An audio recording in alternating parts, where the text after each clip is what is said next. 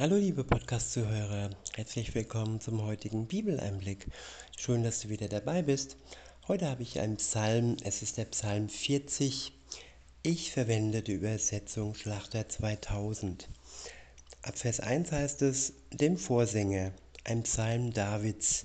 Beharrlich habe ich auf den Herrn geharrt.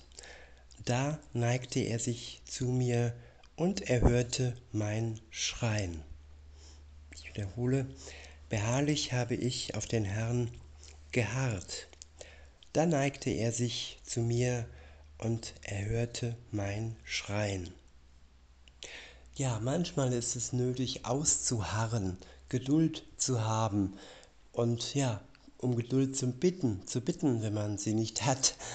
Und ja, Gott wird unser Ausharren belohnen. Er wird sich zu uns neigen und er wird unser Gebet, unser Schreien erhören.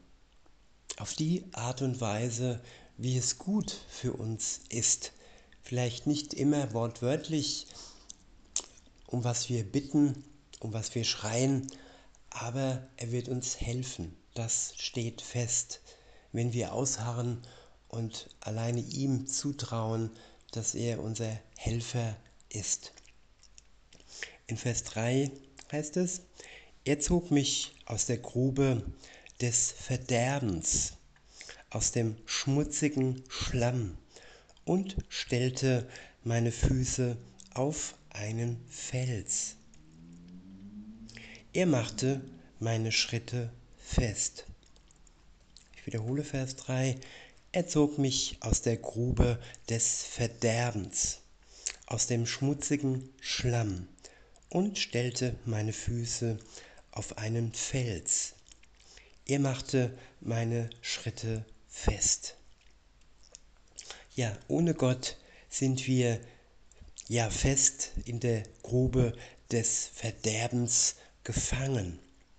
Sind wir umringt mit all dem Schmutz, den die Sünde in unserem Leben gebiert.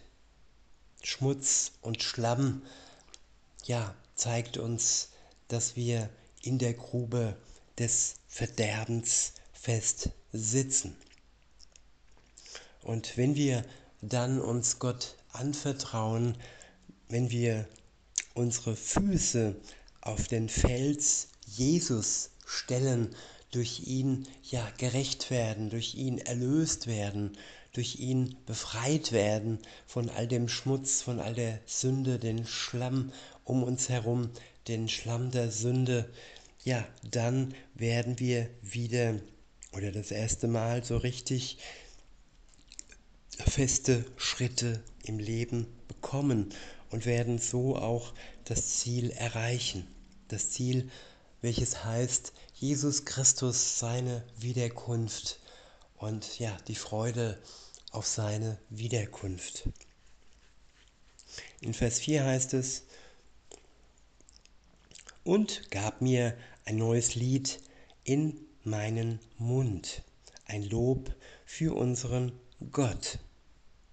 Ja, das alte Jammerlied, es wird verschwinden aus unserem Mund und Gott schenkt uns ein neues Lied in unseren Mund, ein Loblied für Gott als Dankbarkeit heraus für das, womit er uns mit in seiner Gnade beschenkt.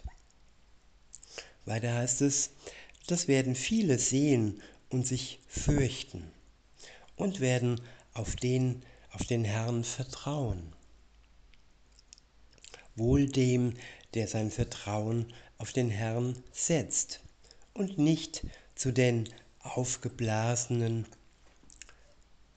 wendet und sich nicht zu den Aufgeblasenen wendet und den abtrünnigen Lügnern. Ich wiederhole Vers 5, wohl dem, der sein Vertrauen auf den Herrn setzt und sich nicht zu den Aufgeblasenen wendet und zu den abtrünnigen Lügnern.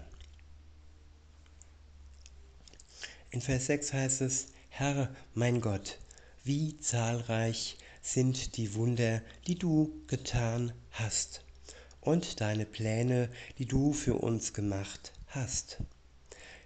Dir ist nichts gleich. Wollte ich sie verkünden und davon reden, es sind zu viele, um sie aufzuzählen. Opfer und Gaben hast du nicht gewollt, Ohren aber hast du mir bereitet. Brandopfer und Sündopfer hast du nicht verlangt.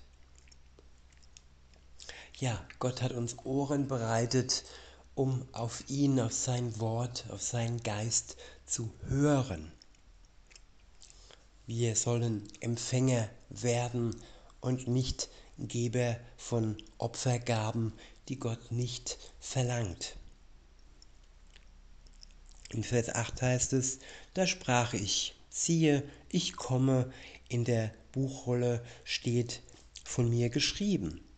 Deinen Willen zu tun, mein Gott, bekehre, begehre ich, und dein Gesetz ist in meinem Herzen.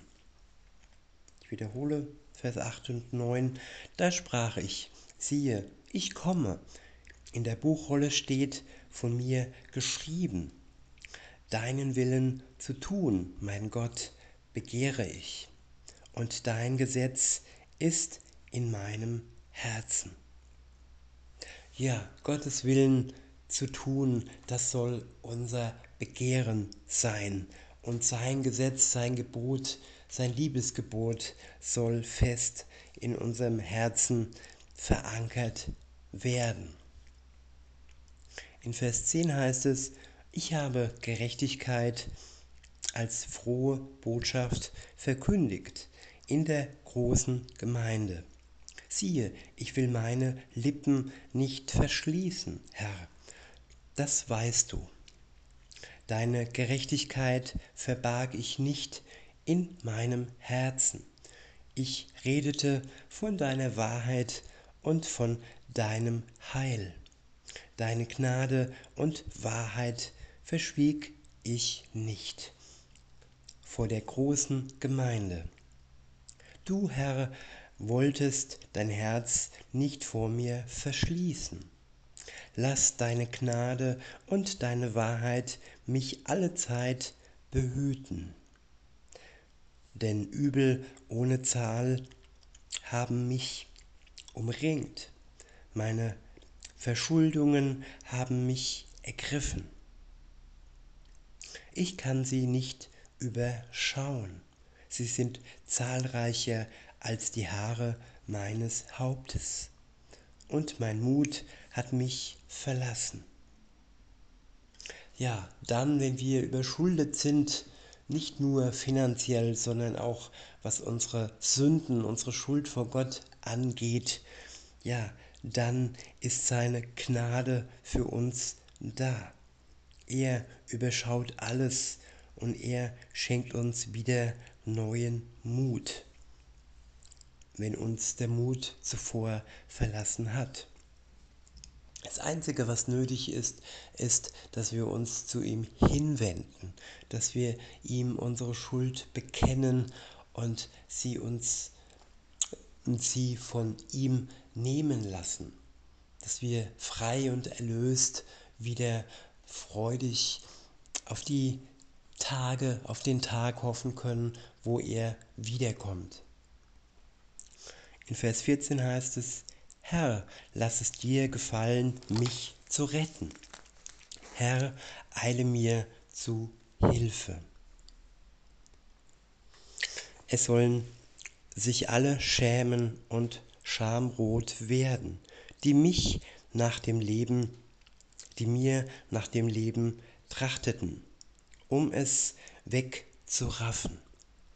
Es sollen zurückweichen und zu Schanden werden, die mein Unglück suchen. Erstarren sollen wegen ihrer eigenen Schmach, die zu mir sagen, haha, haha. Es sollen fröhlich sein und sich freuen in dir alle, die dich suchen, die dein Heil lieben, sollen alle Zeit sagen, der Herr ist groß. Ich wiederhole Vers 17, es sollen fröhlich sein und sich freuen in dir alle, die dich suchen. Die dein Heil lieben, sollen alle Zeit sagen, der Herr ist groß. Bin ich auch elend und arm, für mich sorgt der Herr. Du bist meine Hilfe, mein Retter. Mein Gott, säume nicht.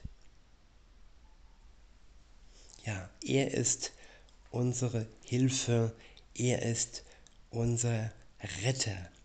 Und er wird es nicht versäumen, uns zu helfen, wenn wir alleine ihm vertrauen.